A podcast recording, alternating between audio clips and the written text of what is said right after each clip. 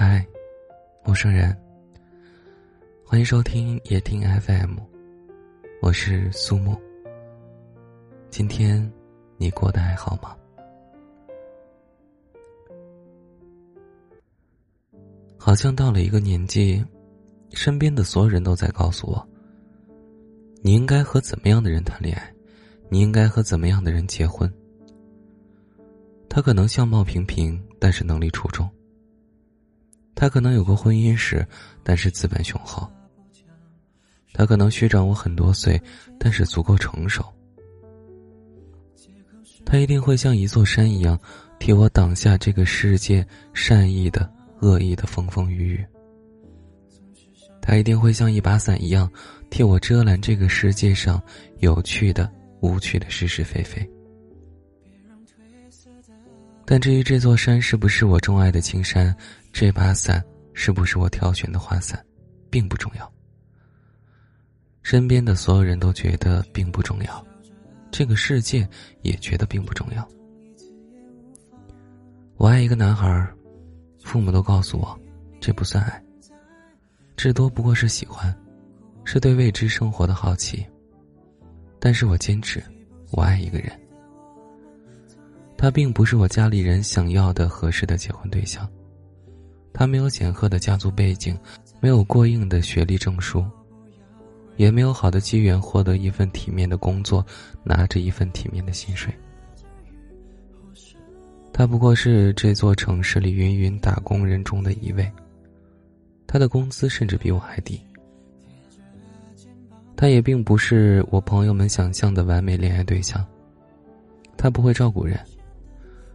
虽然家里没算很有钱，但并不妨碍他是被溺爱长大的。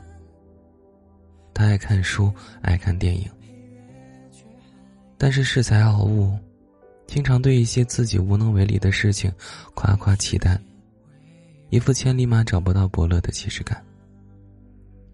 我的朋友说，这种感觉通俗来讲叫幼稚，但是这都不妨碍我爱他这个事实。我的父母拗不过我，就巧妙的转换了问问题的方向。他们说：“你为什么确定你爱他呢？你甚至连爱他的理由都说不上来。”这个问题让我犹豫了很久。我是纯正的双子座。唐白白说：“只有风象星座的恋爱是可以说缘分的。”他们是真的会为了他们的一见钟情而奋不顾身的一批人。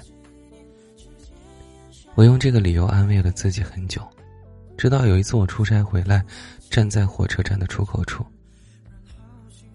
看到这个我想了一个月的人，手插在口袋里对我微笑，喊着我的名字。我冲过去抱紧他，用力的双手好像是怕这个我朝思暮想的人溜走一样。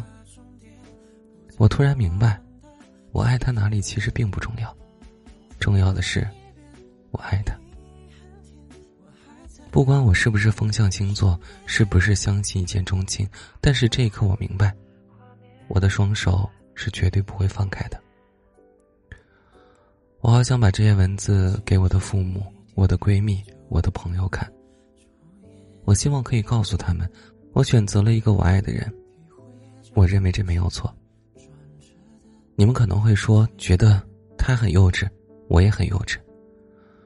但是我也二十六岁了，我也谈过几段恋爱了，但是依然有抛弃一切选择他的勇气，是因为我相信他是值得的，是因为我觉得他值得，是因为我知道他值得。好了，那今天的节目就和你分享到这儿了，祝你晚安，做个好梦。